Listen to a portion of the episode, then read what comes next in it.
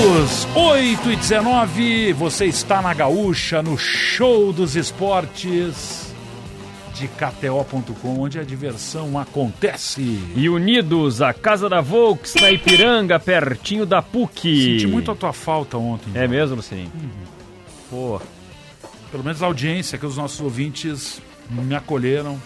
E sempre a é gente bom, fez né? junto o programa. Sempre é bom, né? Como a gente tá sempre junto. Sempre ter a parceria da audiência é muito bom. Quando faz sozinho o programa, tá faltando, entendeu? É, fica, fica diferente, né? As metades da laranja. Isso é tipo bochecha sem Claudinho, É, avião sem asa, de sem brasa. Lucianinho, é ruim É assim, ruim, cara, é ruim. É ruim, Mas fazer o quê, né? Às vezes tem que ser, cara, tem que folgar, né? faz parte. Falando É nisso, ofício. vamos conversar com uma das grandes figuras do futebol brasileiro, um cara que eu gosto demais. Já como produtor liguei muito para ele para dar entrevista aqui na Rádio Gaúcha e hoje vou ter a alegria de contigo conversar com ele. Técnico de futebol, foi jogador, né? E está conosco na linha. Geninho. Tudo bem, Geninho? Obrigado por nos atender aqui na Gaúcha. Boa noite. Boa noite, é um prazer sempre muito grande atender os amigos da Gaúcha. Prazer é saudade nosso. muito grande de saudade muito grande de vocês. Prazer ah, nós é também, nosso. Geninho, nós também. É, foram. Teve, teve passagem. Pô, é, é- é mais fácil, Geninho, falar os clubes que tu não trabalhou, né? A gente tentar É, trabalhei, aí. trabalhei, em, tra- trabalhei em vários clubes, realmente. É brincadeira, cara. O currículo do Geninho é brincadeira, Luciano. Tem, eu acho que uns 30, 30 clubes como, como treinador, talvez até mais. E fora o período como, como Aí, jogador, né? Que aí, passou aqui pelo Rio Grande do Sul na como dupla goleiro, Caju, ele né? jogou, por exemplo, no Caxias, jogou no Novo Hamburgo, jogou no Juventude, Isso. Né? Pelo menos em três clubes importantíssimos aí do nosso interior, o Geninho atuou como goleiro. E depois, claro, teve uma carreira, tem uma carreira de treinador onde ele participou em vários clubes e no Juventude também, onde foi treinador, né? Eu acho que é muito interessante quando o atleta joga e depois treina o clube, né, Geninho? Eu acho que eh, talvez uma ambientação, né, uma, uma identificação é mais fácil, né? É, Você sabe que com esse período eu acabei ficando três, quatro anos quase seguido aí no Rio Grande do Sul. Muita gente achava até que eu era gaúcho, né? É, eu tive uma felicidade muito grande de, de aí, fui pelo Caxias, depois do Caxias fui até o Vitória da Bahia, voltei, aí fiquei um período mais longo no Juventude como jogador, depois fui para o Novo Hamburgo, lá eu parei a carreira de, como jogador, comecei como treinador. E depois de algum tempo voltei no Juventude, naquele período que a Parmalat estava dando um suporte ao clube, eu voltei para trabalhar no Juventude e tive a felicidade de ser vice-campeão gaúcho. Fizemos uma campanha maravilhosa e é que tivemos o azar de enfrentar aquele Grêmio, né? O Grêmio com Adilson, com Jardel, Paulo Nunes, né? aí era um pouco difícil ganhar dos caras. Mas eh, uma felicidade muito grande, muito grande ter passado aí como jogador e no Juventude, como jogador e como treinador. Tem um, um laço de, de, de, de afeição muito grande com o Rio Grande do Sul, com Caxias. Tenho grandes amigos em Caxias. Vou quase sempre a Caxias visitar os amigos. A- acabei não, não me desvinculando totalmente do Rio Grande do Sul, não. Mas, Geninho, em algum momento, em vários momentos, eu diria, teu nome chegou a ser cogitado para treinar ou o Grêmio ou o Inter. Nessas trocas de treinadores que a gente sabe que acontecem muito no futebol brasileiro. Ah, aconteceu isso, chegou a ficar muito próximo de, de, de um dia ter trabalhado também na dupla Grenal, porque vamos combinar, eu acho que faltou isso para Grêmio e para Inter um dia ter te chamado, né, principalmente nesse momento aí, né, dos anos 90, enfim.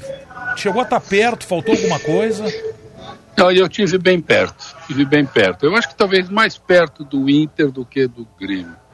Eu era treinador do Goiás, eu tive um convite da, da diretoria do Inter, tá? E apenas eles queriam que eu fosse de imediato assumir o Inter e eu tinha uma final de campeonato com o Goiás. Eu tinha feito um jogo numa segunda num domingo que tinha sido 0 a 0 o outro jogo era um final entre Atlético eh, Goianiense e Goiás. E eu falei para eles que eu aceitaria a proposta, tudo. Né? Fernando Carvalho, acho que era o presidente, e Luigi era o diretor de futebol. Nós conversamos, deixamos tudo alinhavado, mas que eu iria só depois da final do Campeonato Goiano. Durante a semana, parece que houve uma pressão muito grande em cima da diretoria pela contratação de um treinador. Eles fizeram uma pressão muito grande para que eu deixasse o Goiás antes e aí talvez o erro foi meu, ou o erro não, é a maneira minha de me conduzir. Eu não ia largar um time na véspera de um, de um título, né?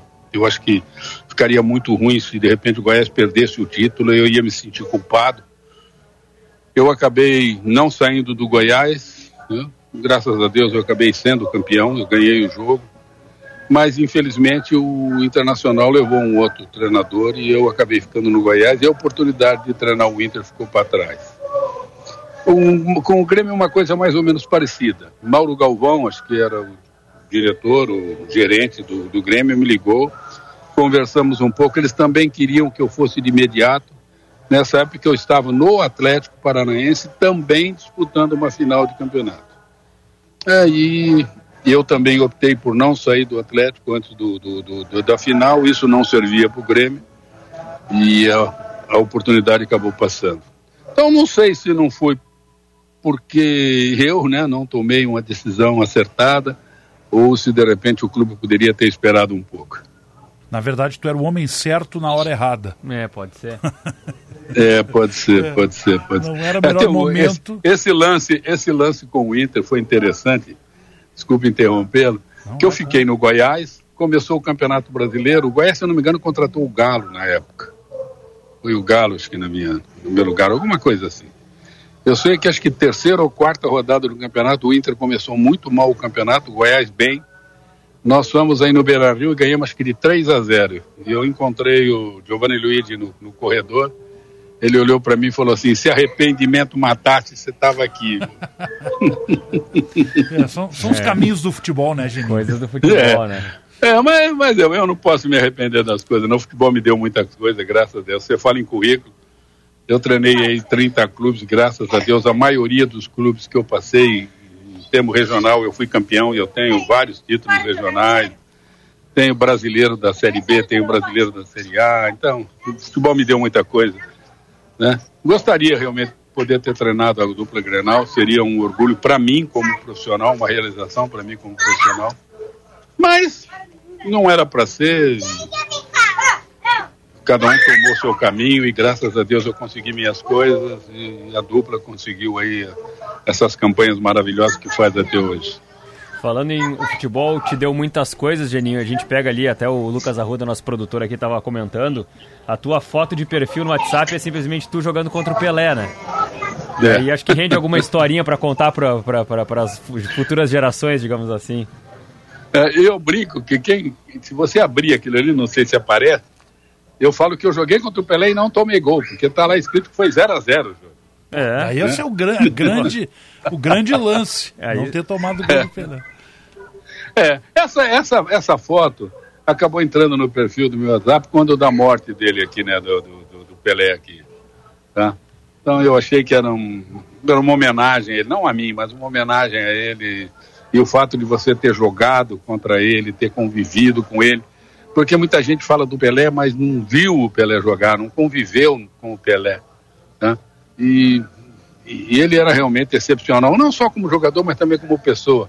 Eu tive a oportunidade de conviver com ele depois, quando ele parou, e eu já treinador, e ele já aqui em Santos, nós nos encontramos algumas vezes com alguns amigos daquela época, daquele grande time do Santos. Então, é, quem convive, quem viu o Pelé jogar foi um privilegiado. E eu não só vi, como joguei contra ele. Então, falei, pô, vou colocar isso aqui. Eu acho que é uma maneira de homenagear também, né?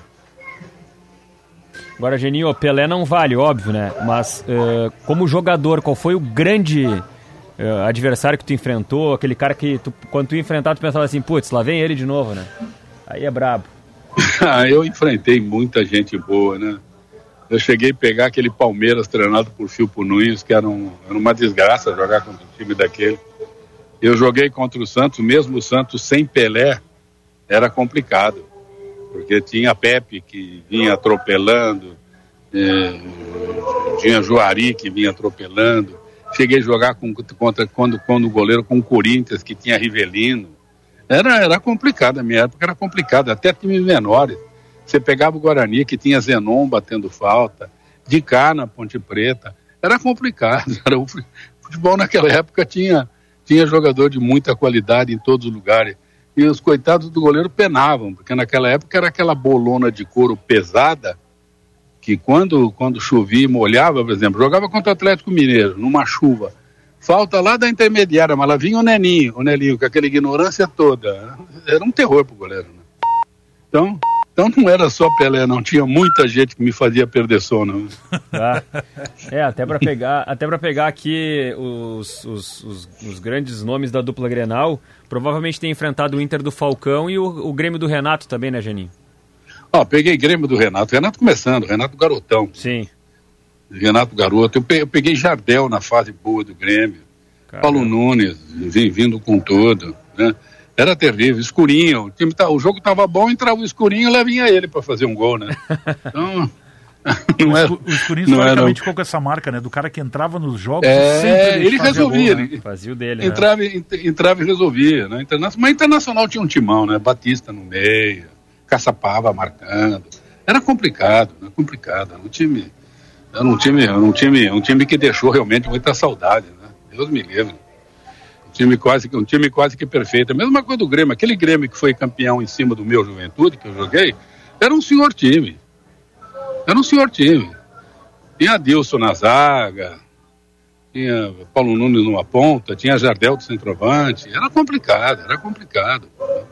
Era difícil jogar contra os caras. Estamos conversando com o senhor Eugênio Machado Souto. Geninho, ex-goleiro, técnico de futebol. Tu mora em Ribeirão Preto, no interior de São Paulo. Onde é que tu anda? Onde é que é a tua base, Geninho, hoje? Não, a minha base é Santos. É eu Santos. sou natural de sou natural de Ribeirão. Quando eu fui para Santos e fui treinar o Santos a primeira vez, eu fui trabalhar nas divisões de base do Santos, depois assumi o Santos, fui a Portugal, fiquei um ano e meio praticamente em Portugal. Quando voltei, eu fixei residência em Santos. Então eu estou em Santos há muito tempo. Estou em Santos, se não me engano, desde 89, por 89, 90. Eu acabei ficando aqui, os filhos optaram por morar perto de praia, aquelas coisas todas, eu me fixei em Santos, então hoje talvez eu seja mais santista do que Ribeirão Pretano. Então estou aqui curtindo a minha vida em Santos. Coisa boa. Bom, Geninho, eu perguntei, eu perguntei como goleiro, agora eu queria saber como treinador. E aí tu trabalhou com craques do futebol brasileiro, né? Tem algum, tem algum assim ou alguns que tu colocaria assim como é, fora da curva, assim, não só pelo que faziam dentro de campo, mas pelo que é, representavam na relação, vestiário, né, o, o, combo, o pacote do jogador, do grande jogador que tu trabalhou? Olha, tem alguns que me marcaram. Um que me marcou como líder, como, como da maneira como conduziu o grupo e pelas atitudes que ele tinha dentro de campo, era Fábio Luciano, no Corinthians. Esse, esse, esse era fora de série. Na hora ruim, ele estava ali, puxava o grupo Outro também dentro do Corinthians, talvez até surpreenda muita coisa, mas ele era uma coisa fora de campo, mas dentro de campo, se você fosse fazer um scout, você não, talvez ele errasse, quando errava um passe, errava muito, e a hora que o bicho pegava, ele falava, daqui para mim que eu jogo era o Vampeta. Agora, em termos técnicos, o jogador de melhor qualidade que eu, que eu, que eu treinei, que decidia jogo e também falava, daqui para mim que eu resolvo, era o Petkovic. Ah, esse jogador, esse jogador, olha, marcou demais o Petkovic, né? Eu, eu não é. sei, eu sou fã do futebol do Petkovic. Eu, o Pet não só fazia gol né? e armava, como ele também botava os caras na cara do gol. E bola parada de um lado ou do outro, ali perto da área, você já podia comemorar, né? Ele resolvia jogo para você. Ele distribuía de um lado, usava as duas pernas, não sabia qual era boa, ele botava os caras na cara do gol. Muito bom jogador, muito bom, uma quali de qualidade técnica muito acima da média. Muito acima da média foi o Pet. Bom, Geninho, a gente está aqui também, quer conversar contigo para falar sobre um jogador que o Internacional está trazendo. Né, já está contratado, que é o Wesley. Né, e que começou uma carreira no Palmeiras na base, depois passou uh, pelo Vitória, se não estou não tô enganado e, também esteve no Cruzeiro, enfim, o que, que dá para dizer desse jogador, Geninho? O que, que te parece o Wesley? O Wesley foi jogador meu no Vitória. No Vitória, né? Jogador meu no Vitória. Me ajudou bastante lá. Lá ele jogava comigo aberto, pela esquerda, pé aberto, entrando, ah, fazia diagonal. Tem uma facilidade de drible muito grande, uma velocidade muito grande, conclui bem para gol. Ele, ele é um jogador que no um contra um tem muita facilidade de levar o adversário. Muita, muita facilidade. É rápido, sai por um lado, sai pelo outro, mas é um jogador para jogar aberto, vindo de, de fora para dentro. Tá? Se você encaixar ele ali no meio, se você mandar ele correr muito atrás do lateral, você tira muito do, do poder ofensivo dele. É, é um jogador que acho que ele chega, né, Diori, uh, para jogar exatamente desse lado, porque o Inter tinha o Pedro Henrique, acabou liberando para o Corinthians. Eu acho que ele, o Pedro Henrique talvez tenha um pouco mais de velocidade, enfim, naquela questão de, de chegar mais à frente.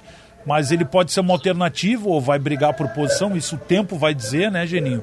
Com o Wanderson, né? A função que o Wanderson é, executa é. ali pelo lado esquerdo, né?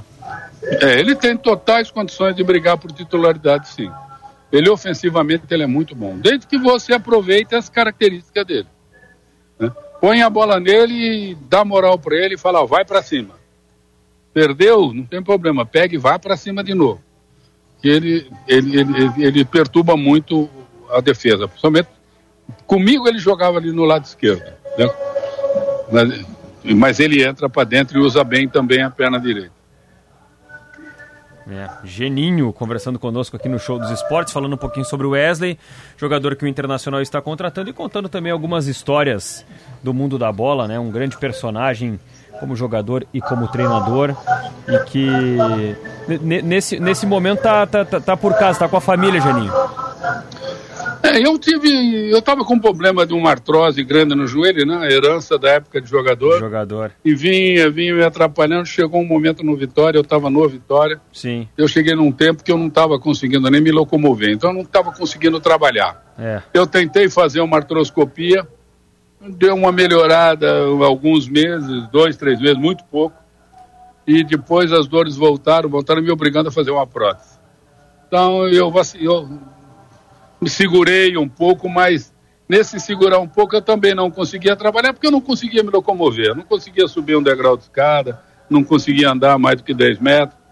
Aí fiz a prótese, demorei aí um seis meses com uma recuperação boa, hoje eu estou inteiro, mas isso me afastou um bom tempo dos gramados, né?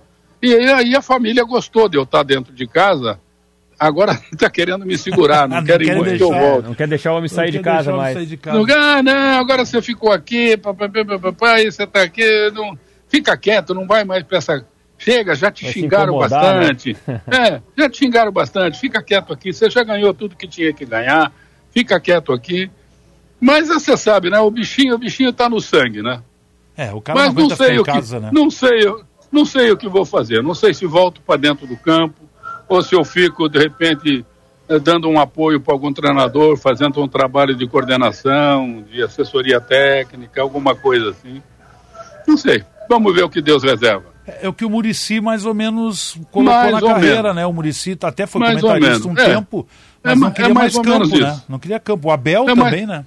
Então, o Abel, o Abel chegou a fazer, o Murici está fazendo. Acho que é isso aí. Acho que a gente pode, pode passar a experiência que você ganhou e todo o aprendizado que a vida do futebol te deu para ajudar um desses dessa pessoal mais novo que está vindo aí de uma nova geração, dar uma retaguarda para ele, né? E, às vezes botar a cara para bater, deixando ele um pouquinho mais quieto, ajudando em algumas situações. E acho de repente é uma função que, que, que o Murici está fazendo bem. De repente a gente pode, se alguém de repente se interessar, fazer um trabalho desse. Eu acho que para dentro do campo como treinador é um pouco mais difícil eu voltar. Deixa eu te perguntar então, para fechar o nosso papo aqui, pelo menos da minha parte, Geninho, dos treinadores com os quais tu trabalhou como atleta, quem é que mais te inspirou naquele momento da carreira, tu como goleiro, por onde tu passou, né? O, o, como é que tu formou né, o, o, caráter do Geninho treinador? Quem foram os caras que te chamaram mais atenção na época? Eu tive alguns treinadores em quais eu me baseei em, em, em alguns setores. Em, em termos de comandar grupo, comandar grupo, saber levar grupo. Eu aprendi com um gaúcho, um gaúchão, Daltro Menezes.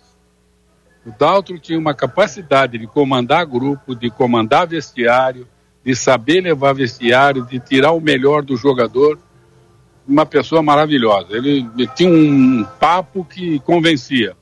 Então eu tentei puxar isso um pouco da maneira como o Daltro levava. E eu tive dois treinadores que na parte técnica, na parte de armação de time, de jogar, também me inspiraram bastante. Armando Renganeschi e Rubens Minelli. Essas pessoas foram que formaram a minha base como treinador. Depois eu fui tocando a minha vida com as minhas ideias, com meus conceitos, e fui tocando. Né? Mas eu tirei muita coisa desses três profissionais. O, o, Rubens Minelli, né, ele na sua passagem aqui pelo Inter, e foi né, muito campeão pelo Inter, ele, ele já era moderno naquele período, assim, ele tinha já, conceitos, já. né? Ele estava ele, ele tava na frente dos outros. Na frente de todo mundo. E talvez o, o grande, o grande problema da, da história do, do, do Minelli é, foi não ter treinado a seleção brasileira, né? Principalmente é. em é. 78, Exatamente. na Copa de 78, é. onde foi o Cláudio é. Coutinho. Ali era o ápice dele, que é, tinha sido campeão aqui pelo feito, Inter, conceitos tinha modernos. Feito, acho, tinha feito, acho, tinha feito que um bicampeonato com o Inter, né? O bi depois ganhou acho que com o São Paulo em 77, eu acho que ele vinha três brasileiros seguidos. Não, ele estava, ele tava, ele, ele, ele foi injustiçado em não treinar a seleção brasileira. Porque ele, era um cara muito por, moderno. Ele, ele, ele, era por mérito, né? Ele treinar a seleção. E ele estava, você foi, foi muito feliz no que você falou. Ele estava um pouco à frente dos outros já, viu? naquela época. É porque a gente, vendo matérias antigas, agora que ele faleceu recentemente, enfim, a gente buscando aqui no arquivo matérias da Zero Hora, enfim, de, de conceitos dele de jogo, são coisas que a gente vê hoje em, ainda em atividade, talvez com uma outra nomenclatura. Mas o pensamento do jeito de jogar e quem os mais antigos aqui da crônica que viram aquele Inter, por exemplo, em 75, é. 76, vê que tinha muito do que a gente vê hoje, que era um futebol, ah, ele, ele, ele fazia naquela época um futebol atual, né? É, exatamente. Futebol moderno. É, é o que eu brinco com algumas pessoas, né? É, às vezes os caras olhavam e falavam, pô, o Geninho já tá velho, o Geninho tá ultrapassado. Eu falava, realmente, eu tô ultrapassado. Em 2001, eu fui campeão brasileiro usando um esquema que a maioria dos times estão jogando agora, o 3-5-2. É. Falei, eu estou desatualizado pra cacete. Há 20 anos atrás eu usava o esquema que agora é moderno. É, é, é, é estranho. Talvez é mude o nome de uma coisa ou outra, né? Mas... É, é, você muda um pouco, empurra um pouquinho para cá, empurra um zagueiro para lateral, faz o lateral segurar enquanto desce o outro, mas no final o encaixe é o mesmo. E o Minelli, se você vê algumas equipes jogar, jogam da, da maneira que aquele Inter jogava. Com um detalhe aqui, um detalhe ali, é, é, é, era mais ou menos aquela formatação. Né? Três atacantes, o pessoal jogando pelos lados, saindo rápido pelo meio, um, uma linha de defesa sólida. É, não mudava muita coisa. É, a, a, verdade é que a verdade é que as ideias de futebol elas são reapropriadas a todo momento, né, Geninho? É, quando claro. a gente olha para o passado, ele ajuda a explicar o que a gente está vivendo hoje, né? E as adaptações elas vão acontecer, as nomenclaturas vão mudar, vão se a, a, adaptar ao tempo. Por exemplo, antigamente o cara chamava o zagueiro de Beckia, hoje não, ninguém chama de Beck. É. Né? Então os nomes vão mudando, as, atualizações é, vão acontecendo. Claro. O ponteiro claro. vira extrema e essas coisas é. vão acontecendo. E as próprias, as próprias funções dos jogadores elas elas estão mudando um pouco, estão acrescendo. Primeiro o defensor só marcava, agora ele marca e tem que saber sair para o jogo, claro. tem que saber entregar. Tem que... O primeiro volante ficava só ir até o meio do campo e parava. Hoje o cara tem que chegar batendo de fora, entrando num buraco, vindo de trás. Eu acho que as funções mudaram um pouco, né? Antigamente e, o... você, e, e, você tem que ir se adaptando a isso, né? Tem que saber isso. É, o futebol é meio xadrez, né? O cara te fecha um lado, você tem que achar um, um outro lugar para entrar, senão você toma um checkmate. Antigamente o zagueiro construtor era o cara que num turno trabalhava como pedreiro e no outro jogava bola, né? Hoje em dia o cara tem que sair sabendo, sair passando, né? É, é verdade.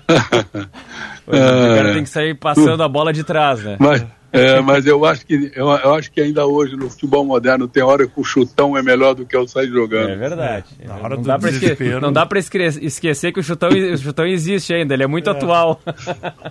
Já tira, que nem o pessoal falava, tira, joga, por enquanto joga-se com uma bola só, deixa ela longe do meu gol. é, exatamente. Geninho, exatamente. muito bom te ouvir, muito obrigado por nos atender aí, grande abraço e até uma próxima oportunidade aí. Eu que agradeço, um prazer muito grande falar com vocês, falar com os amigos. Estou né? sempre à disposição de vocês. Combinado. Valeu, um grande abraço, Geninho. Grande figura, hein, Lucianinho? Que ah, papo legal. Um papo, papo maravilhoso. A gente ligou só para falar do Wesley. É. Mas... Que ele foi a, treinador do Wesley no Vitória, mas claro que o Geninho tem toda uma história como treinador, como jogador, passou por aqui, então a gente tem que aproveitar, né? Não é todo dia que a gente tem um convidado que pode transitar por muitos assuntos, né? Então, grande abraço aí pro Geninho. 15 para as 9 vai marcar o sinal.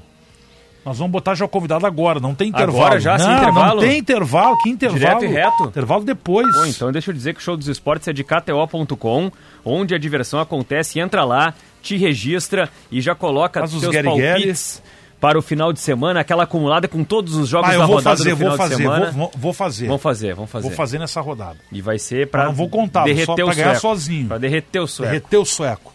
E Unidos, a casa da Volks está em Piranga. Lembra- Lembrando que sempre a KTO, né? Site para maiores de 18. Isso aí. Joga com responsabilidade. Com A gente responsabilidade. botou o Geninho, que é uma grande figura, enfim, do, do- do futebol, enfim, a gente vai botar outra grande figura do futebol que está sendo conectada aí pela nossa produção.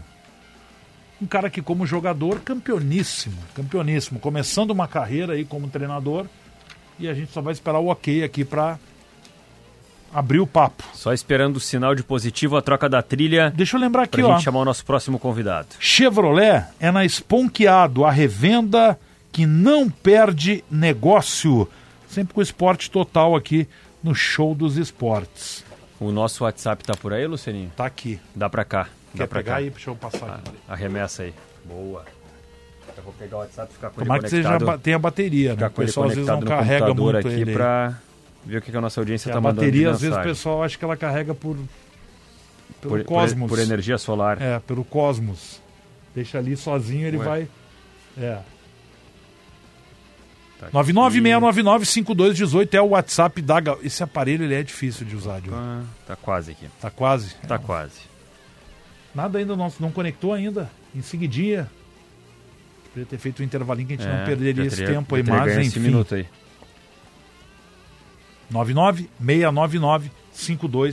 996995218 é o WhatsApp da Gaúcha para você mandar recado, participar conosco. E amanhã tem futebol da Gaúcha, obviamente, né? Tem o jogo do Grêmio contra o Santa Cruz. Vou estar com o seu Maurício na Gaúcha amanhã, hein? Que honra, Jolie, que honra amanhã. Ah, que beleza, hein? Tá na linha o homem aí. Olha aí. Vamos conversar Tem com ele. na linha. Eu, eu anunciei que era um, um grande nome aí do futebol brasileiro, né? E do futebol internacional É, eu também, ia dizer, no, no Brasil, mas também fora do Brasil. Senhor Pedro Yarley, seja bem-vindo ao Show dos Esportes. Boa noite. Boa noite, Lucianinho. Prazer em falar contigo, cara. Prazer é nosso, né? É Yarley. nosso, Yarley. Um grande abraço aí. Quem tá aí contigo? Diori, meu, meu, meu, meu fiel Diori. Ah, parceiro aqui salve, das Yarley. noites. Abraço. Grande abraço, grande abraço. Pô, a gente tava falando aqui, não, não, são, não são muitos jogadores que tiveram a honra de usar a 10 do, do Boca, né, Yarley? E tá no Museu do Boca lá, então vamos... História, história para quem tem, né? Exatamente. Pesada, viu, essa camisa aí. Ah, Aí não imagina. é, não é pra qualquer um, não, cara. E não é, e não é assim, ó, não é usar a 10 do Boca, é um brasileiro usando a 10 do Boca. É, exatamente. É um brasileiro Não, usando a 10 do passou- Boca. E passou uma semana essa discussão lá nos meios, né? Vai, imagino, Ah, cara. vai dar essa camisa 10 pra um brasileiro e desconhecido, que jogou no Paysandu. Aí, pai, pra cá, pra lá, e eu tive a felicidade de, na, na terceira rodada ali, teve o jogo contra o, Mono- contra o River dentro do Monumental de Nunes. E aí eu tive uma atuação muito boa tal, aí acabou a discussão. acabou né, o tititi e, e, e graças a Deus a, a minha vida ficou mais tranquila. Sabe que essa, esse- esses dias agora que teve o jogo do, do Inter contra o Santa Cruz, Yarley, a gente estava buscando aqui, depois do nosso pós-jogo, ouvimos a, a tua entrevista, a entrevista do Cudê, e o Marcos Bertoncello foi buscar um dado lá, eu não me lembro agora exatamente qual foi o jogo, mas teve uma partida lá que tu jogando pelo Boca e o Cudê jogando pelo River, vocês jogaram um clássico num- dentro de campo. Chegou a conversar Foi. com o Cudê, tu lembra disso aí? Como é que é? Sim, sim, sim. Quando a gente, eu estava trabalhando na base, que ele foi contratado, aí um dia eu fui no profissional e a gente passou é, uns minutos ali conversando, batendo papo, se lembrando ali desse, desse jogo aí. Foi muito bacana. Um baita cara. Que legal, que legal. É, um são, são os reencontros do futebol, né? Lá atrás, Sim. dentro de campo, e agora depois primeiro na base do Inter e agora como, como adversários. Bom, e o que, que dá para projetar dessa sequência de Campeonato Gaúcho? A missão, boa, a missão é ingrata, né, Yarley, aí no Santa Cruz? Sim, sim, a gente já sabia, né, da dificuldade que é, mas assim, eu estou muito feliz com, com o rendimento do time, porque a gente vem numa crescente já nesse, nesse último jogo aí contra o Avenida, a gente já teve uma, uma atuação muito boa, é, todo mundo comentou bastante, né? A gente poderia ter saído com resultado positivo, né? É, teve uma falha ali, infelizmente, do, do Jean-Pierre, que é um baita árbitro, mas, cara, acontece, né? Acontece de falhar e, e a gente foi prejudicado. A expulsão foi, foi, foi clara, né? Ele acertou, mas teve algumas situações dentro do jogo. A gente dominou praticamente o jogo todo, e mas assim, tem que fazer os gols, né? Não, não, não fizemos, terminou um a um, mas saímos bem, bem satisfeitos do, do rendimento, que já, já vem uma crescente aí, é bem notório. Bom, mas a tarefa de amanhã é duríssima, né? É encarar o Grêmio na arena com força máxima e o Grêmio nessa situação aí de disputar a ponta de tabela não vai querer deixar Sim. ponto para trás, né? Como é que vocês encaram esse jogo? O que, que é possível fazer né, nesse duelo na arena? Eu até nem sei a questão matemática, não cheguei a fazer o cálculo, mas uma derrota já pode ser definitiva para o Santa Cruz ou ainda não?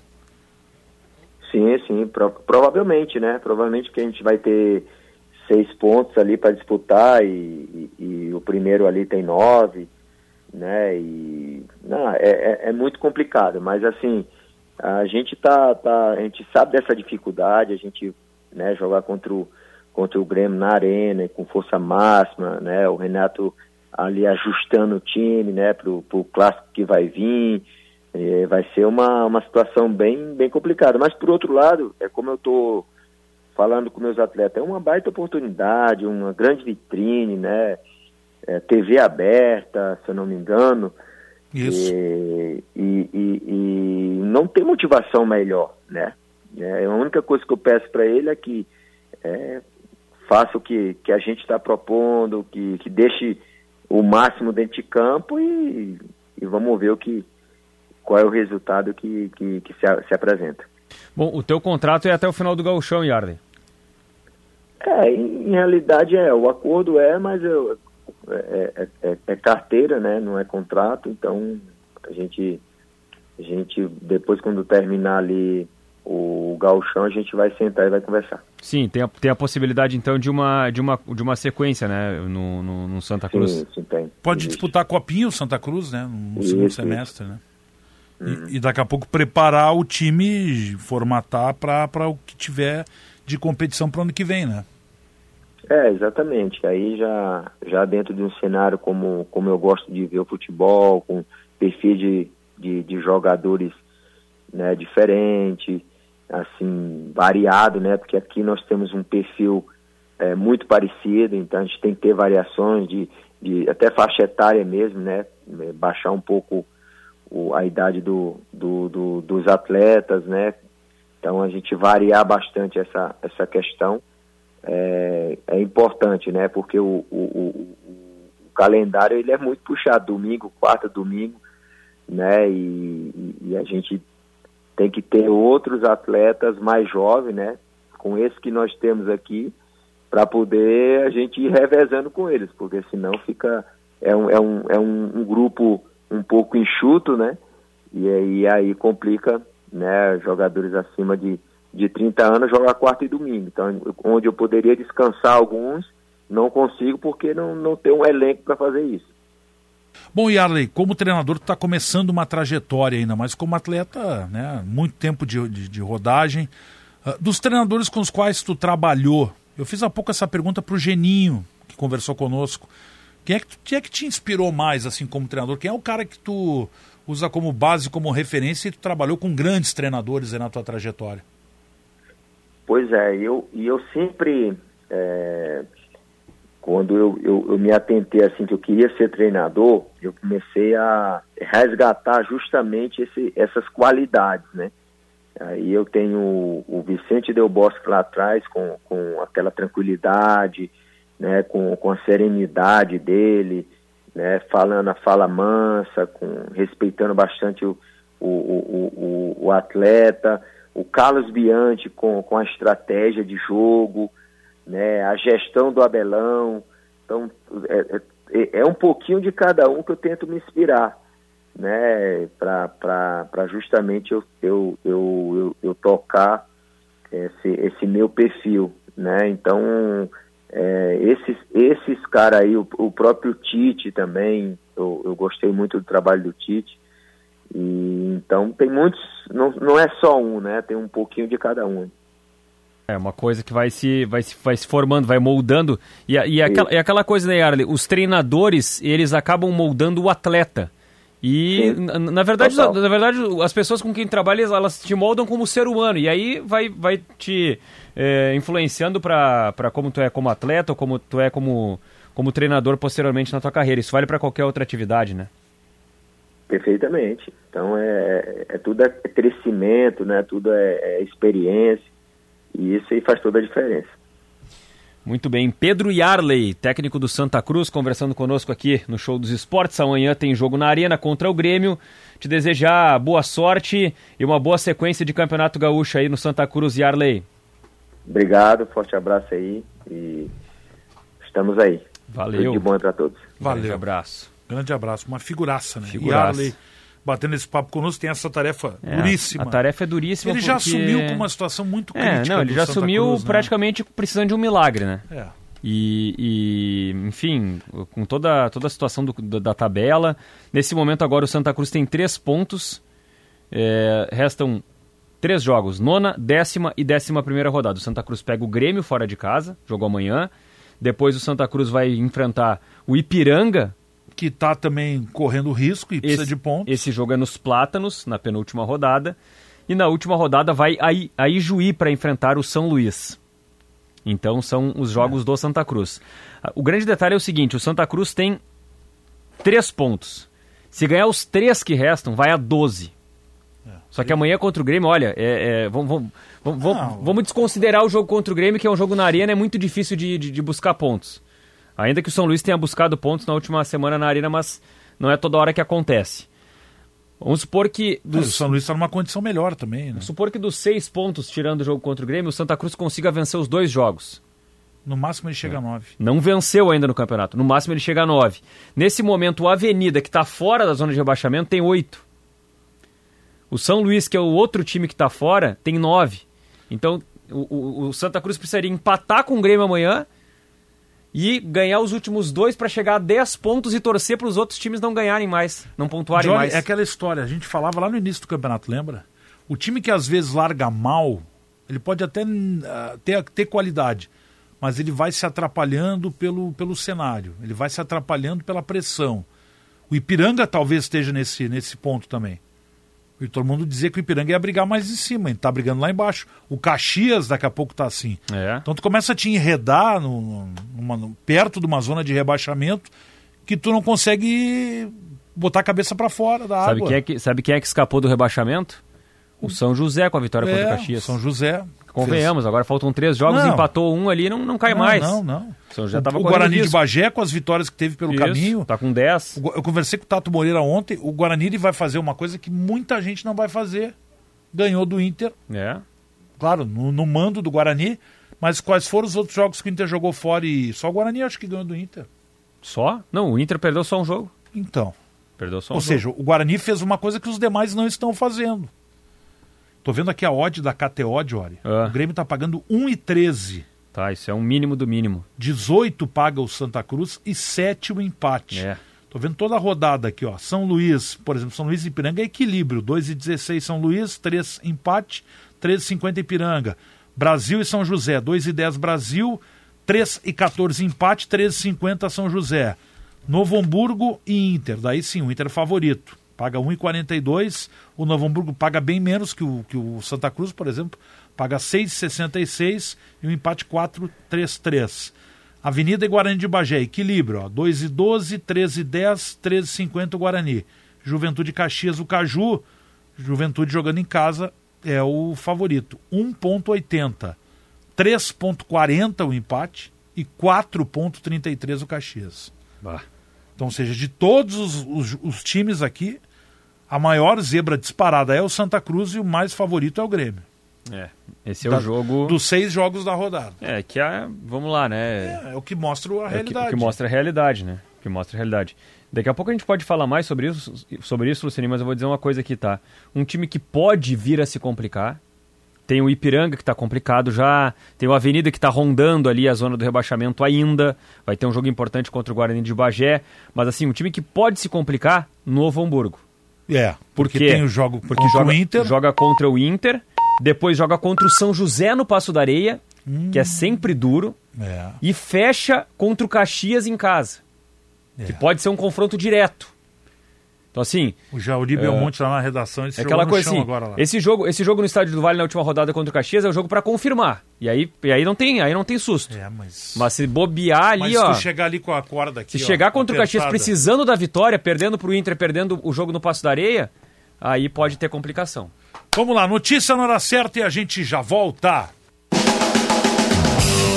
Luciano Périco e Diori Vasconcelos. É o que a casa oferece, 9 horas 7 minutos, Diori. Show dos esportes, KTO.com, onde a diversão acontece.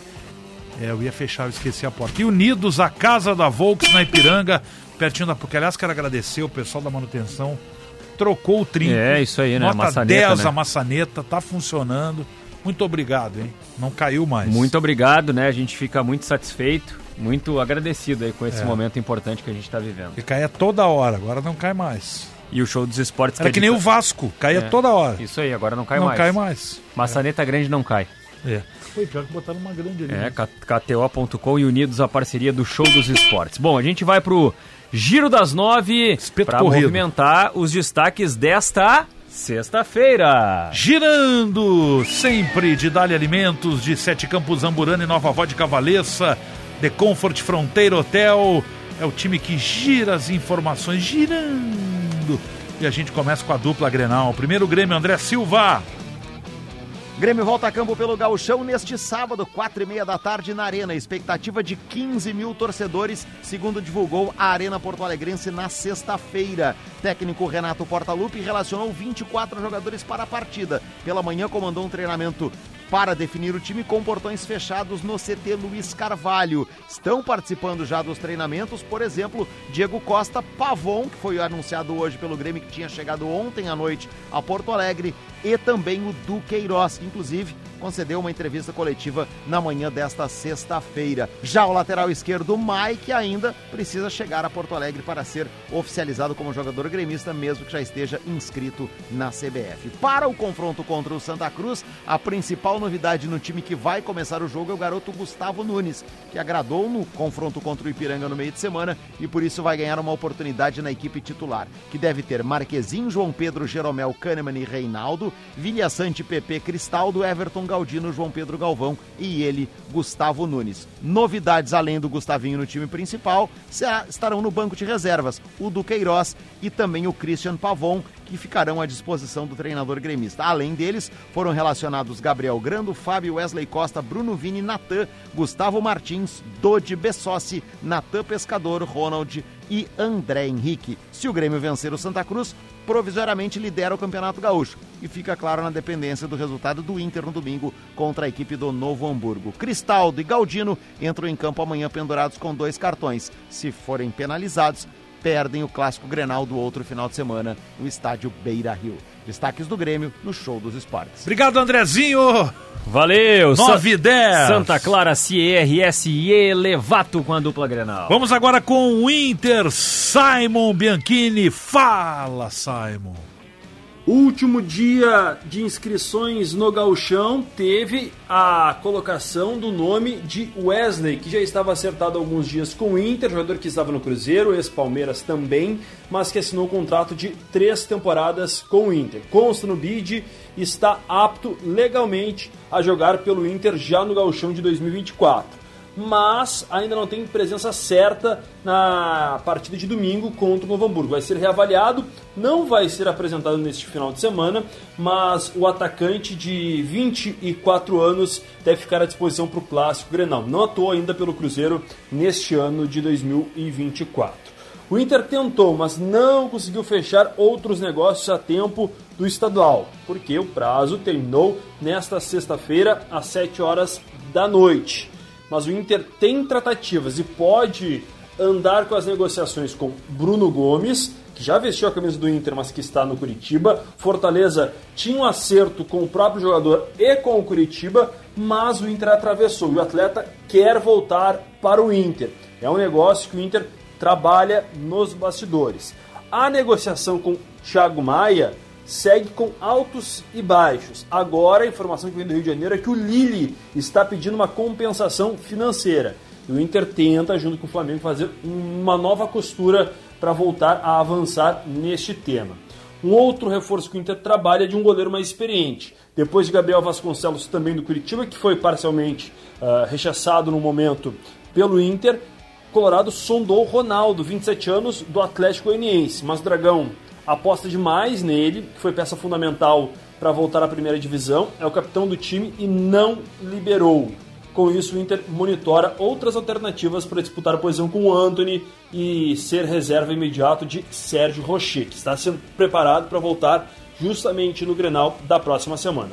Além de todos esses negócios, o Inter tem acertado Borré para o segundo semestre e também busca um novo lateral esquerdo para disputar a titularidade com René, Luciani e Jory.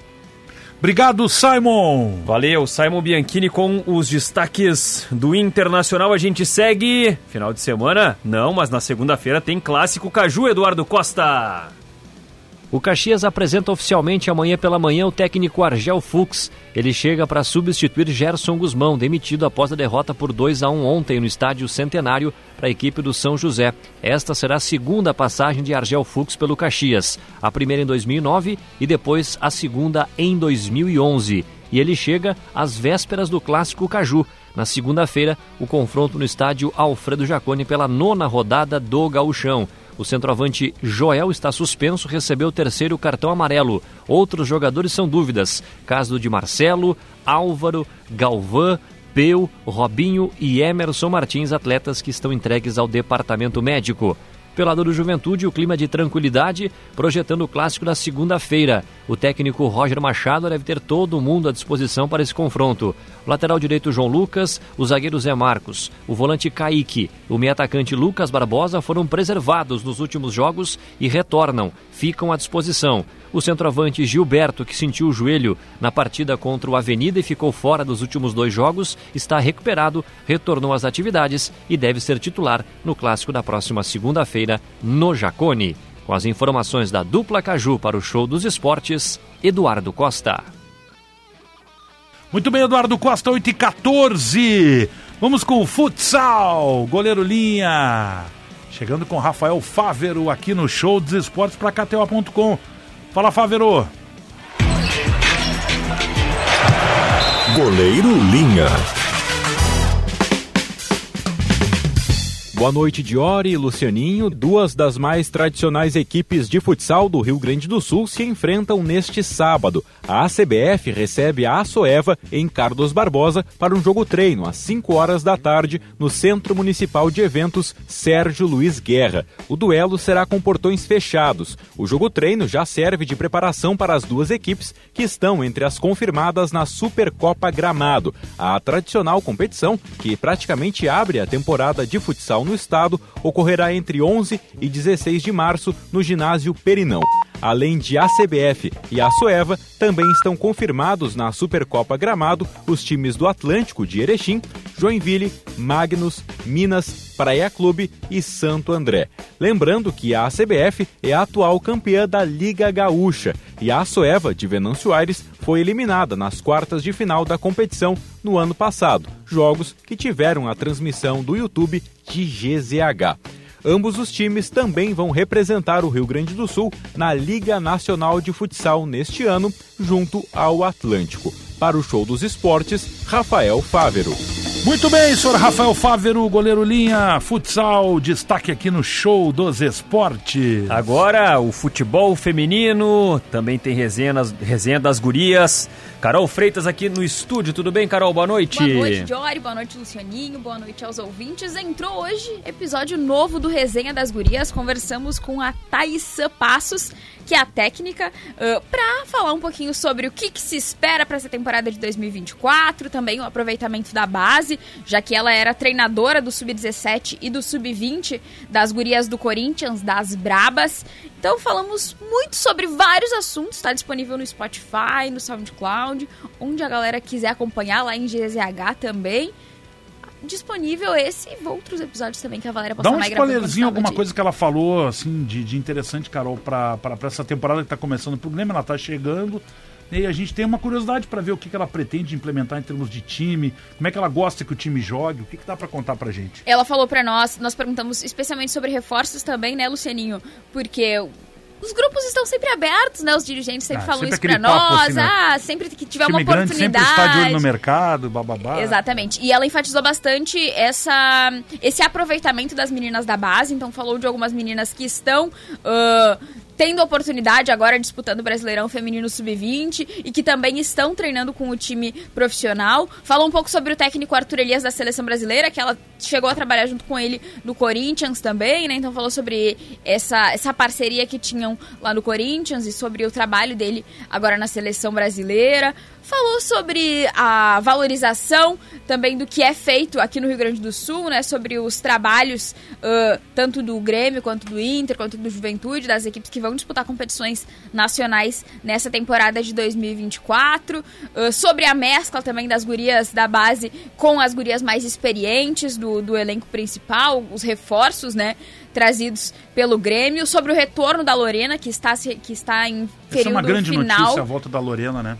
Está em período final de recuperação, então ela diz que a Lorena já está treinando com o grupo, já fazendo alguns treinos. Não confirmou para nós se a Lorena volta ali uh, junto com as gurias na disputa do Brasileirão, que é em março, mas deixou meio nas entrelinhas que é só ter o aval ali do departamento médico que a Lorena vai estar à disposição. Essa era uma dúvida não só do torcedor do Grêmio, mas do torcedor do futebol feminino em geral, especialmente por conta da lesão da Lele, a goleira do Corinthians, que era titular da seleção brasileira, também rompeu o LCA, então vai ficar fora das Olimpíadas.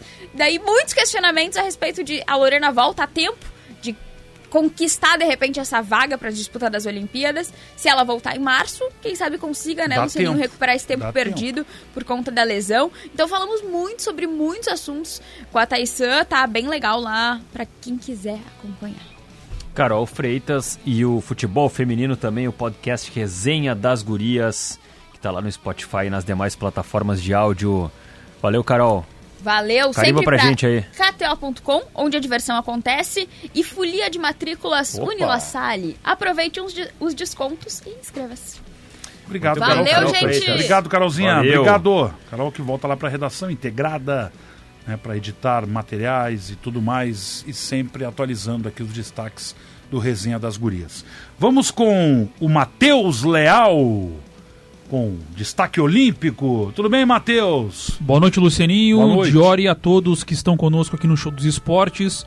O Brasil encerrou sua participação na etapa do Cairo da Copa do Mundo de Ginástica Artística por aparelhos sem ir às finais. Arthur Nori, Bernardo Actus, Caio Souza e Yuri Guimarães competiram no segundo dia de qualificatórias nesta sexta-feira, mas ficaram distantes de avançarem para brigar pelas medalhas. A Copa do Mundo de Ginástica Artística serve como classificatório olímpico para Paris. Cairo é a primeira de quatro etapas do circuito, que ainda terá Cottbus na Alemanha, Baku no Azerbaijão e Doha no Catar. Os dois melhores atletas de cada aparelho, ao final da temporada, garantem vaga olímpica. Somente os três melhores resultados contam para a classificação. Vale destacar que o Brasil já tem duas vagas olímpicas garantidas uma nominal pertencente a Diogo Soares e outra que pode ser usada por qualquer atleta. Assim, o país busca uma terceira vaga pelo circuito das Copas do Mundo. Yuri Guimarães, décimo no solo, e Caio Souza, décimo primeiro nas argolas e décimo sexto nas barras paralelas, são os que aparecem em vantagem entre os brasileiros neste momento. O destaque olímpico aqui na Gaúcha é para KTO.com, onde a diversão acontece, e Tramontina, o prazer de fazer bonito. Muito bem, senhor Matheus Leal trazendo os destaques olímpicos aqui no show. E para fechar o nosso giro, a gente vai com os esportes internacionais. Lucas Arruda, boa noite, Arruda. Tudo bem, Diori? Boa noite, boa noite. Lucininho. Um abraço a quem nos acompanha no Show dos Esportes. O final de semana de All-Star Weekend na NBA. Em instantes, começando o primeiro dia do final de semana das estrelas da principal liga de basquete do mundo, com o jogo das celebridades dos Estados Unidos. Mas eu vou ser sincero, pessoal pouquíssima gente conhecida aqui fora dos Estados Unidos, viu? Não tem tanta gente famosa assim, não. Na sequência, hoje tem o duelo dos novatos, divididos em quatro equipes. Os principais jogadores jovens da liga também entram em quadra na noite de hoje. O sábado será dos desafios: torneio de enterradas, torneios de habilidades, torneio dos três pontos e o desafio envolvendo Steph Curry o principal arremessador de todos os tempos da NBA, contra a Sabrina Ionescu, a principal arremessadora da história da WNBA. E por fim, no domingo, o tradicional jogo das estrelas, no formato de Conferência Leste contra Conferência Oeste. É o All-Star Weekend, o final de semana das estrelas da NBA. E os destaques internacionais para KTO.com, onde a diversão acontece.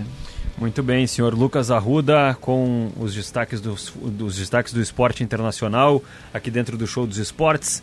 Passamos a limpo, Lucianinho, o giro das nove, sempre com Leite Dália, Sete Campos e The Comfort Fronteiro Hotel.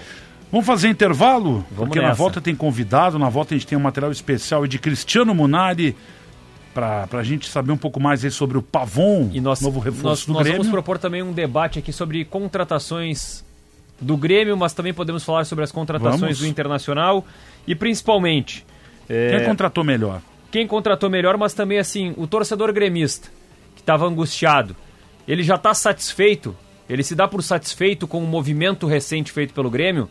O Grêmio, nesse momento, já tem sete contratações para 2024. Aquele Grêmio que não se mexia, tinha só o Soteudo e o Dodi do final do ano. Ele satisfaz o torcedor com as contratações que já chegaram? Interrogação. Intervalo e voltamos.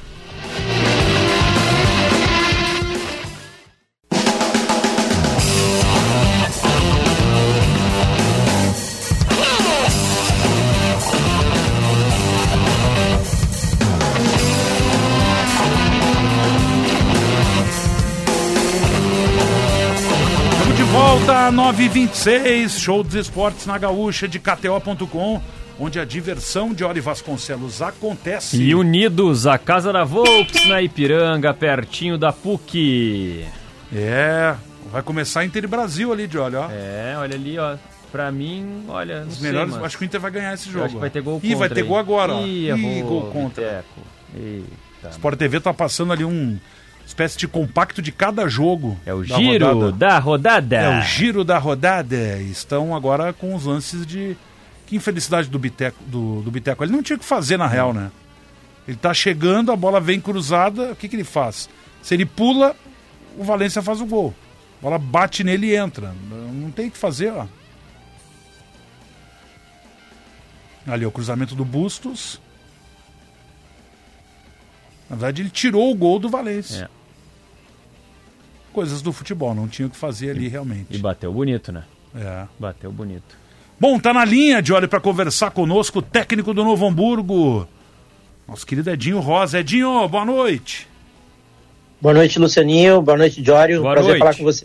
Prazer é nosso, prazer é nosso. Fala um pouquinho desse jogo do final de semana, jogo de domingo, é, 8 horas da noite no Estádio do Vale. Um jogo importante, né, Edinho? Porque. Que vale muito, tava- né? Vale, vale muito. É, um jogo que vale, né? Mas a gente tava dando uma olhada na tabela que tem o Novo Hamburgo pela frente e tem que, tem que beliscar ponto nesses jogos aí pra não chegar na última rodada com qualquer tipo de sufoco, né? É, exatamente. A gente está participando de um campeonato extremamente difícil, jogos muito parelhos. Ahn, a gente tem, no momento, um bloco bem denso ainda. Ahn, a gente não conseguiu distinguir os blocos da competição. Temos apenas uma equipe é, não tão bem, né, que é a equipe do Santa Cruz, e as demais todas eh, competindo muito ainda por essas vagas de G8 e pelo não descenso. E essa é a nossa briga. né? Então, um jogo extremamente importante contra um adversário de qualidade. E a gente espera estar numa noite bastante inspirada, muito concentrados, para que façamos um grande jogo e possamos sim pontuar, porque é, é de extrema importância para esse momento da competição. Quer ver onde é que está o pepino disso que o Edinho está falando, Lucianinho? Onde o Ipiranga é tá o tem sete pontos nesse momento. Está dentro da zona do rebaixamento. O Avenida com oito está fora. No gauchão do ano passado, o esportivo caiu com seis pontos. Não, esse ano, esse ano esse achatamento da tabela, Jorge, do quarto que é o Brasil, que tem 10, para o décimo primeiro que tem 7, são só 3 pontos. É. O Novo Hamburgo está em nono, ele está a um ponto tá, do, de decidir daqui a pouco a quarta de final em casa, claro. que é o que o Brasil está fazendo. O ano passado, o São Luís escapou com 10 pontos. Esse ano. Não vai escapar, não vai escapar com 10. Com 10. Não vai escapar é. com 10. Só se, claro, o Ipiranga se atrapalhar muito, ou a própria Avenida, né? É. é do jogo. Faltam três partidas, três rodadas. Mas é, Edinho, é um, é um campeonato que eu posso dizer que ele é.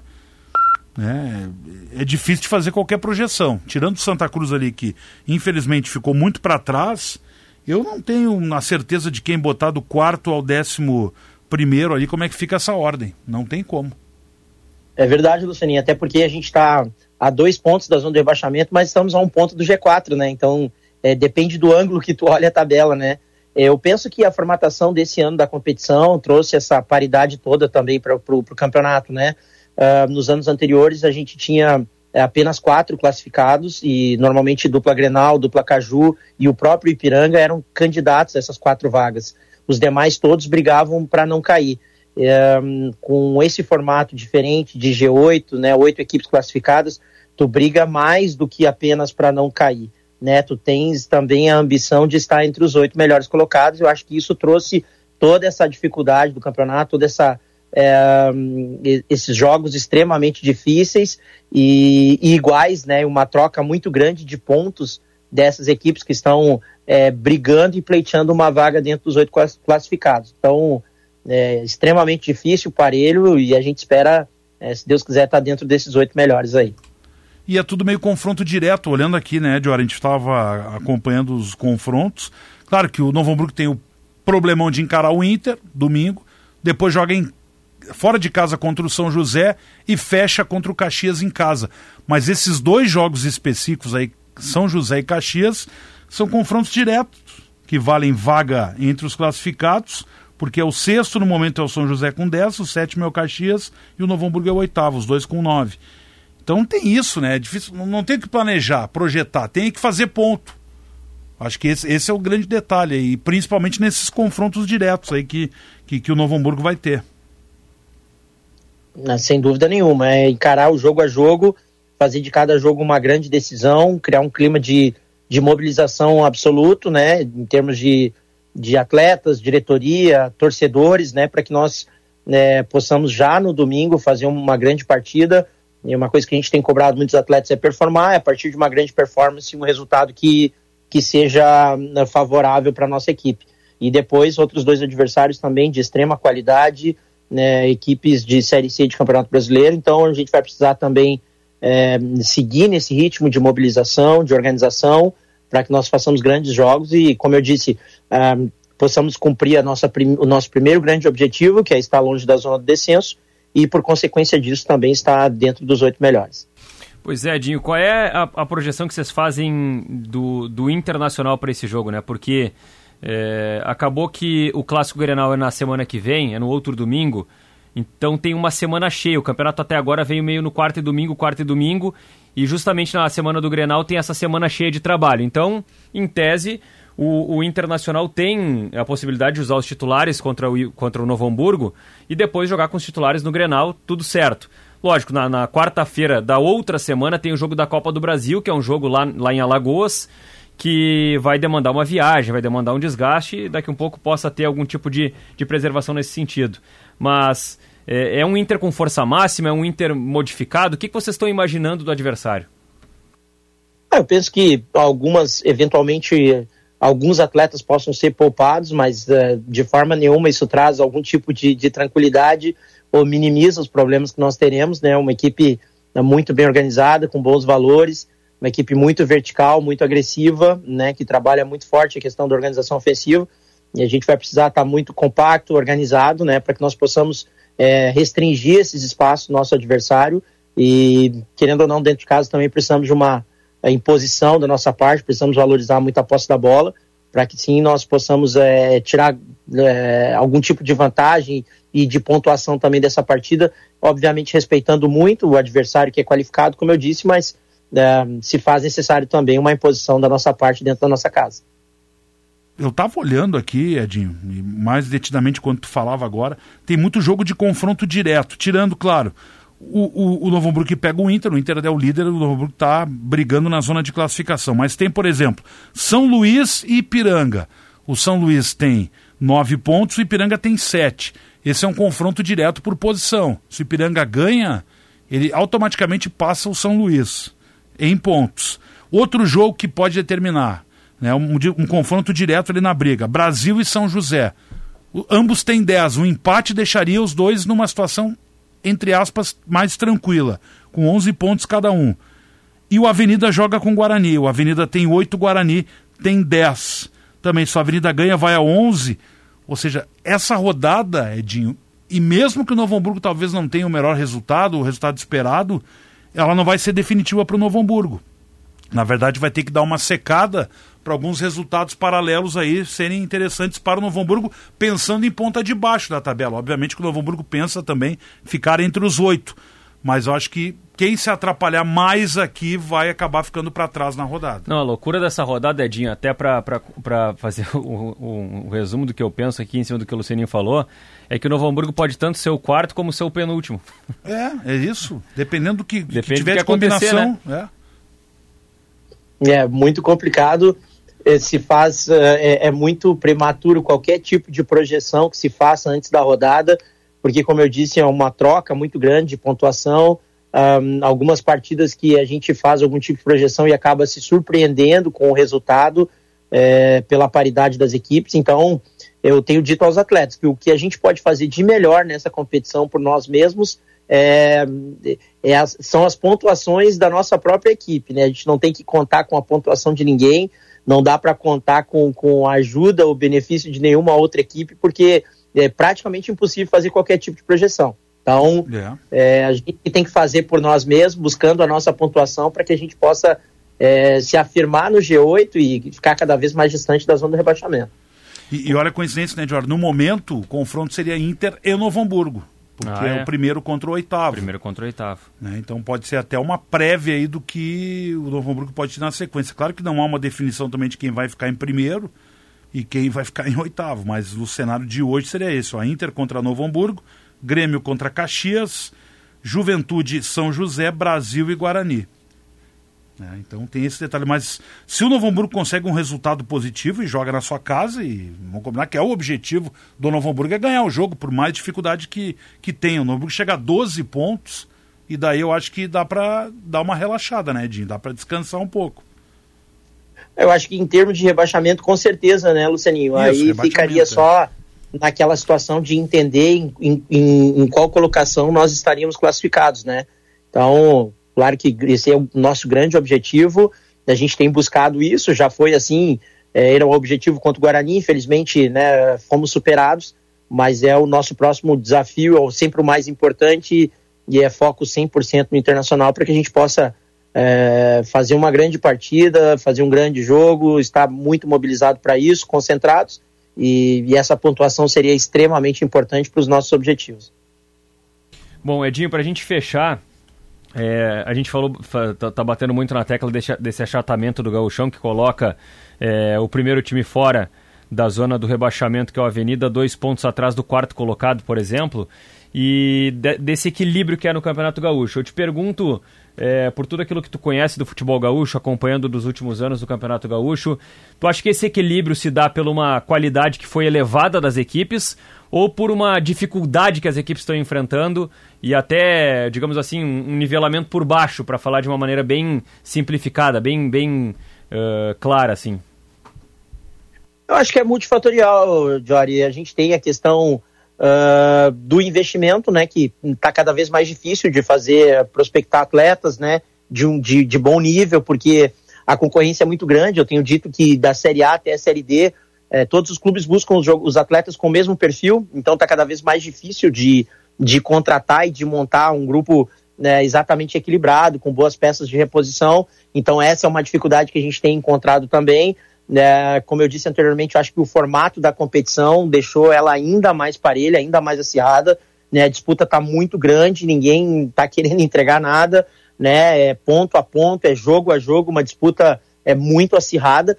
Então eu penso que esses são os elementos para que a competição esteja é, tão parelha e, como eu disse, nesse bloco totalmente denso ainda, que a gente não consegue é, é, visualizar é, exatamente é, distinguir os blocos né, daquelas, daqueles equipes que estão à frente, das equipes que estão para trás, a gente está vendo praticamente uma coisa só.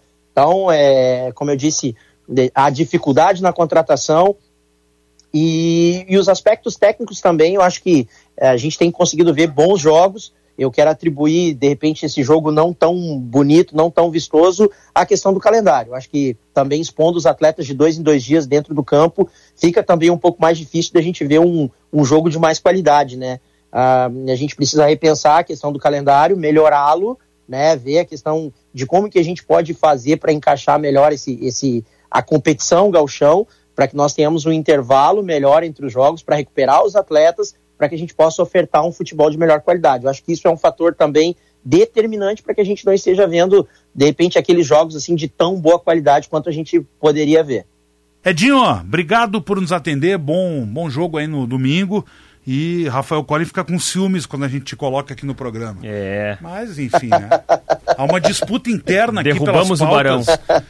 Quando a gente te coloca, coloca o Fabiano Daitz, todos os bruxinhos dele, ele fica brabo, o Rafael Collin, mas Pô, você se acerta. O Barão é o grande parceiro. É o grande parceiro, o grande parceiro, um cara é, sensacional também, que é sempre uma alegria quando a gente tem a oportunidade de conversar com ele. Não é só aí que vocês brigam por posição na tabela, que a gente briga no bastidor para fazer as entrevistas. Não, Edinho é nosso, hoje não vem meter a mão.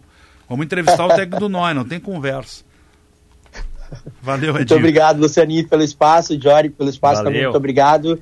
Né, e é, sucesso aí a vocês. Nós esperamos fazer um, um grande jogo no domingo, aproveitar a oportunidade também o espaço para é, convocar o nosso torcedor para que se faça presente, para que possam nos empurrar, né, para que façamos um grande jogo. Essa é a expectativa.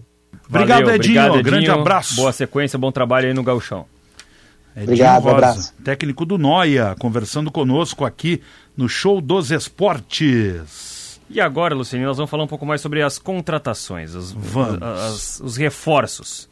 E a gente vai começar, basicamente, sobre o reforço mais recente anunciado pelo Grêmio, que é o Pavon.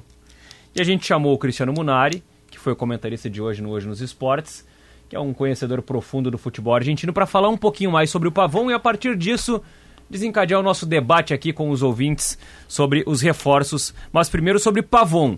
Como é que é esse jogador, a característica, de onde ele vem, do que, que ele se alimenta e o que, que ele pode entregar para o time do Grêmio? Cristiano Munari, boa noite. Boa noite, Lucianinho. Boa noite, Boa noite. Diori. Christian Pavon, reforço anunciado pelo Grêmio, que já pode estrear nesse sábado. Vai estrear nesse sábado contra o Santa Cruz, né? Nossa dúvida é se ele vai ser titular ou se vai entrar no decorrer do jogo. É um jogador que chega para dar opções para o técnico Renato Portaluppi, é, variações de jogada nesse- na forma de montar o time. Porque o Pavon, ele é um extrema, ele é um jogador de lado de campo, mas ele é um atacante que pode jogar tanto pelo lado direito quanto pelo lado esquerdo. Então, nesse primeiro momento, que o Soteudo está lesionado, o Pavon pode tranquilamente jogar onde vinha jogando o venezuelano, pelo lado esquerdo, um jogador de pé direito que pode eh, trazer essa bola para dentro para finalização. Quando o Soteudo tiver recuperado e o Soteudo joga pelo lado esquerdo, o Pavon pode fazer sim o lado direito, jogou muito tempo assim. Era assim que ele vinha jogando na maior parte do- da- das vezes que vinha sendo utilizado no Atlético Mineiro recentemente, mas nos tempos de Boca Juniors ele atuou pelos dois lados. É um atacante que tem uma boa finalização, um bom cruzamento, bate bem na bola. O jogador pode bater escanteios, faltas laterais. Ele até tem gol de falta direta já na carreira é, quando defendia o Boca. E foi no Boca que o Pavon viveu o melhor momento da carreira. Ele chega muito novo do Tajeres de Córdoba, rapidamente ganha espaço no Boca, vira ti- titular. É, foi titular de um time bicampeão argentino em 2017 2018, que foi finalista da Libertadores de 2018. Ele chega à seleção argentina, é convocado para a Copa de 2018, chega a ser titular é, num jogo de mata-mata contra a França nas oitavas de final quando a Argentina foi eliminada. O que o Pavon acontece na carreira dele é que ele não se tornou o jogador que se esperava. Quando ele surge no Boca tão bem, tão jovem, com 20, 21 anos, sendo ah, principal jogador da equipe, vai para a seleção, se imaginava no Pavon que é um jogador para muitos anos de seleção argentina e para ir para um clube top da Europa. Não aconteceu isso. O Boca chegou a recusar uma proposta de 20 milhões de euros por ele em 2018. E depois daquela perda da final da Libertadores para o River em 2018, o Boca entrou numa espécie de caças bruxas, né? Uma ideia de que tinha que modificar toda a fotografia daquele time que perdeu a final para o River. E nesse cenário entrou o Pavon. O Pavon não recebeu uma proposta da Europa naquele momento, então o Boca acabou liberando ele para jogar no Los Angeles Galaxy dos Estados Unidos. Foi um empréstimo com valor alto que o Boca recebeu por esse empréstimo de dois anos. E aí o Pavão vai para um futebol que a MLS que a gente olha hoje com Messi, com Soares lá e vê que o nível de jogo não é alto. Ele em 2018, 19, quando o Pavão foi para lá, era mais baixo ainda. Né? Então ele perdeu nesse momento que era para ele dar um salto na carreira, ele foi para uma liga mais fraca. Depois o Pavão volta, depois desses dois anos de empréstimo, ainda joga seis meses no Boca, no final de 2021. E aí tinha o contrato até junho de 22. O que acontece? Ele assina um pré-contrato com o Atlético Mineiro.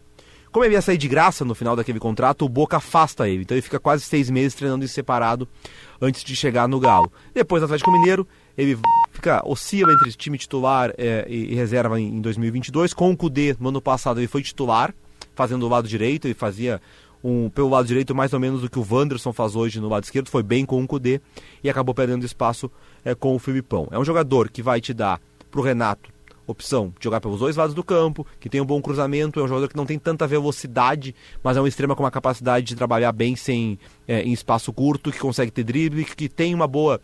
Uh, ele é destro, mas ele trabalha bem com o pé esquerdo, então o Pavon consegue definir bem a jogada com, os pés, com o pé esquerdo, por isso ele acaba sendo um jogador difícil de marcação no um contra um, porque ele pode sair para os dois lados é, do campo.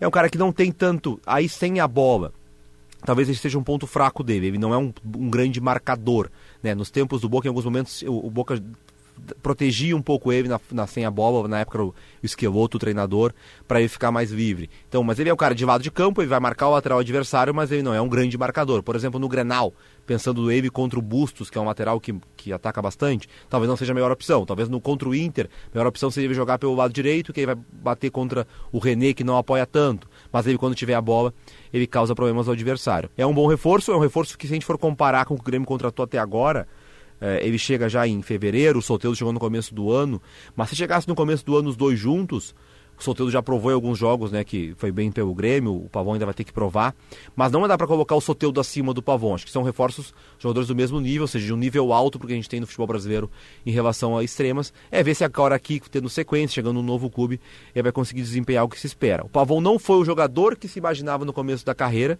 de futebol europeu, de seleção argentina por muito tempo, mas para o nível do futebol sul-americano, sim, está entre os melhores aí, vamos lá, 10 extremas do futebol brasileiro, com certeza.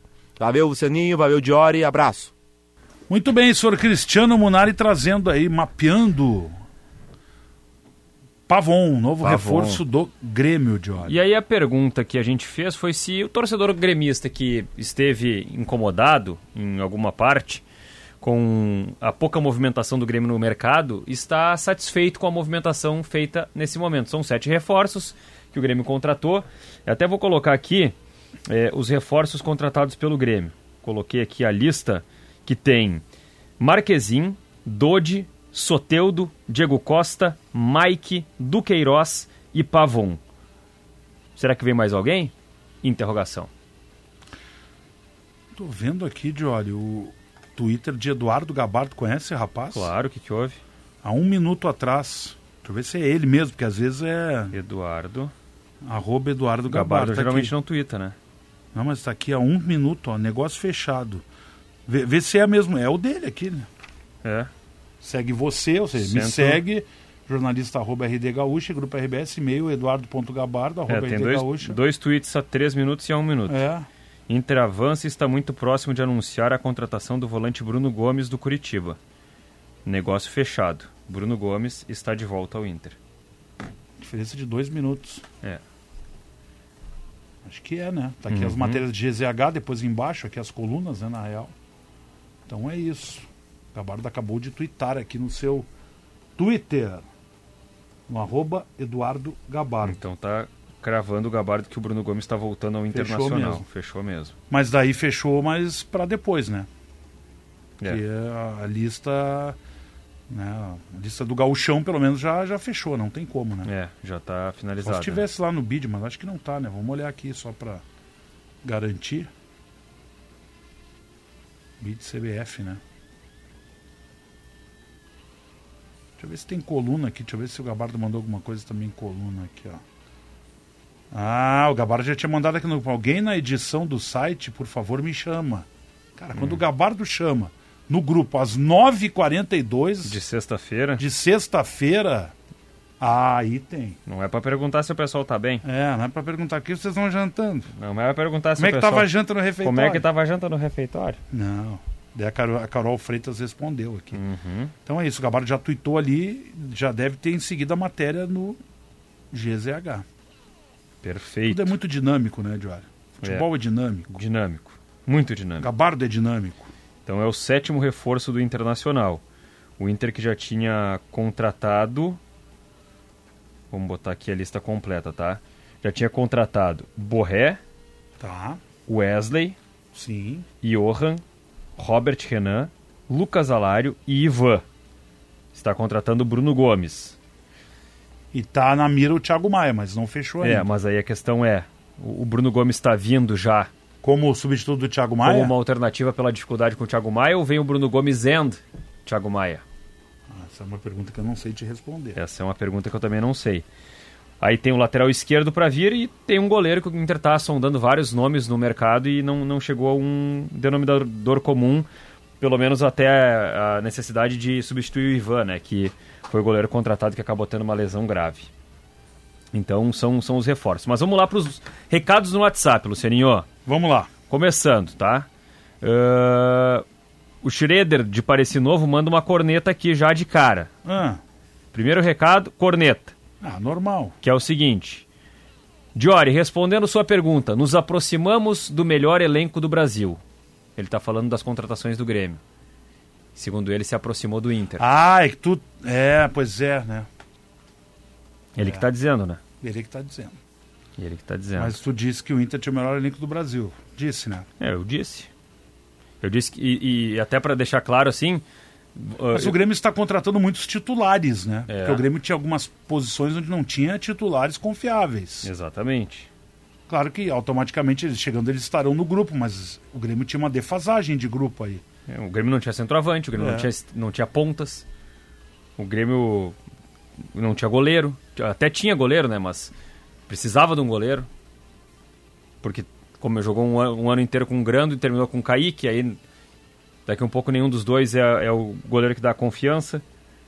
Então o Grêmio contratou jogadores que têm a possibilidade de ser titulares, né? Principalmente no sistema ofensivo. Vamos, vamos ver com outros recados aqui, ó. Onde é que eu parei? Falou no Schroeder. Schroeder. Deixa eu ver se eu acho a mensagem aqui. Boa noite, trabalhando e ligado no show dos esportes aqui em Farroupilha. Ótimas contratações do Grêmio, tá bom demais. É o Jair Peralta que tá mandando essa mensagem. Boa noite, amigos do show. Sobre os reforços do Grêmio, entendo que chegaram em um novo patamar. Mas ainda falta o primeiro volante com perfil mais marcador. Forte abraço é o Alexandre, que tá mandando mensagem. Ah, boa noite a todos. Aqui é o Valdecir de Araranguá, Santa Catarina. Gostei das contratações do Grêmio. E, e também gostou muito dos jogos que fez o Gustavo, o Gustavinho. Não pode mais sair do time, tem que ser titular. É o recado do Valdecir. Aqui no nosso WhatsApp. O Adroaldo de Meia Praia, Santa Catarina. Boa noite. Vai ter VAR no Grenal? Não. Grenal raiz. Nenhum jogo da primeira fase. Não vai ter VAR no Grenal. Azar é do juiz. Boa noite, sou motorista de aplicativo, fiz uma corrida para dois jovens da base do Inter. É, isso aí, é o recado do... Esse aqui não assinou, não vou ler o resto do Ah, recado. ele contou uma fofoca aí. É, ele isso? falou um negócio aqui que eu não tenho como... É. É, e não, não botou o nome ainda, não vou ser eu que vou dizer, né? Ah, mas daí o cara manda fazendo fofoca, É. não assina? Ah, não. E sendo que o motorista do ônibus não precisa. Do ônibus, do carro, não precisa ficar ouvindo a conversa depois para ouvir fazer fofoca, né? É, o Arley de São Gabriel tá dizendo que são bons jogadores, mas faltou o zagueiro titular. Pra mim é urgente. O Arley de São Gabriel. Aí não dá. Me prometem o Thiago Maia e vem o Bruno Gomes. Oremos. Felipe Lages. Ou melhor, Felipe de Lages. Mas a gente não sabe se, se, se exclui, né? É, talvez não, né? O Grêmio ainda é muito inferior à oitava maravilha com as contratações. É o Bruno de Porto Alegre. Me soou como uma ironia, mas não quero me, não quero me apressar. Não quero. O que, que ele falou? Ele pergunta assim: o Grêmio ainda é muito inferior à oitava maravilha com as contratações? É o Bruno de Porto Alegre. Ah, não sei, Bruno. Tem que ver, né? Tem que jogar. Os caras têm que chegar e jogar. Vou Você- dizer agora, quem é que chega melhor pro Grenal? O Inter, né? Inter. Tem nem dúvida. Só, só olhar pra, pro campo. Só olhar pro campo. Mas, mas quer dizer que o Inter ganha o campeonato? Não. Quer dizer que ganha o Grenal? Ganhou o Grenal? Também, não. Também não. Agora que chega melhor. Se nós, se nós- se a gente chegar aqui e não disser que o Inter chega melhor, a gente tá louco. A gente tava vendo outra coisa, tava vendo novela, vendo os jogos a gente tem visto, todos os jogos. e não é aí. nenhum. A gente tá falando de um clássico, a gente tá falando de um jogo que tudo pode acontecer, a gente não, tá Não, dizendo que o Inter vai ganhar o pode- Grenal. não, tudo pode Agora, acontecer. chegar melhor. É e, o, e o Grêmio é eu que não sei, tá daqui a falando. pouco tu tem um pavon pra botar no Grenal, E daqui um pouco o Pavon estreia no final de semana e estraçalha no jogo. sabe? E aí não- chega no Grenal voando. Daí a gente já pode daqui a pouco mudar um pouquinho esse conceito. É, é tudo muito no início, a gente tá no início da temporada, gente. São oito jogos aí. Sendo que Grêmio e Inter, os dois não jogaram com titulares todo o tempo, né? Não dá pra ser definitivo com nada. O Lucas Arnold. Lucas Arnold de Santa Margarida do Sul. Bah, vocês só falam do Grêmio nesse programa, credo. Ah, o Lucas eu conheço, esse ouvinte, ele manda sempre recado. Ele, se a gente tá falando do, do- Ele sempre sacaneia. Se a gente tá falando do Grêmio, ele fala, pô, vocês só falam do Grêmio. Se a gente tá falando do Inter, ele manda, se você só fala do Inter. O Bruno Gomes foi oficializado pelo Internacional. Ah, Já tá viu? aqui, o Matheus Léo me manda aqui, ó. O Esporte Clube Internacional concluiu com o Curitiba as negociações para a contratação de Bruno Gomes. O meio-campista, que já passou pelo Clube do Povo, assina até o final de 2027 com o Colorado. Com 22 anos, Bruno chega para reforçar ainda mais o elenco para a temporada. Com passagens pela seleção brasileira de base, o meio-campista já atuou no Vasco da Gama e no Curitiba, seu último clube, além do próprio Inter. O jogador teve destaque nas categorias de base do time carioca e realizou mais de 70 jogos pelo clube. Depois da passagem pelo Inter, Bruno foi negociado com o Curitiba, sendo titular da equipe paranaense, tendo grande evolução e sendo um dos destaques do time na última temporada. Em 2024, o jogador foi convocado para a disputa do torneio pré-olímpico na Venezuela e atuou com Maurício, meio-campista do clube. Bruno Gomes, 22 anos, 1,75m, que chega para jogar no Internacional depois de ter passagens por Vasco, Inter e Coritiba. Vai assinar até 2027 para confirmar aqui a data Olha que interessante, o Gabardo tweetou isso há 10 minutos, tá? E no meu Instagram o Inter confirmou aqui, ó, Esporte Clube Internacional há 3 minutos.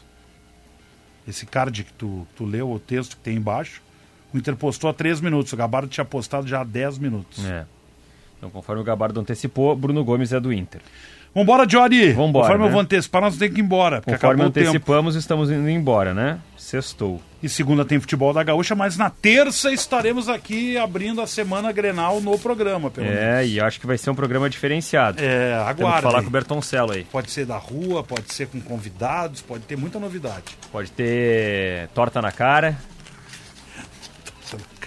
Podia, nós podíamos fazer um lá do bar um dia assim. Uma disputa, tipo um quiz. É.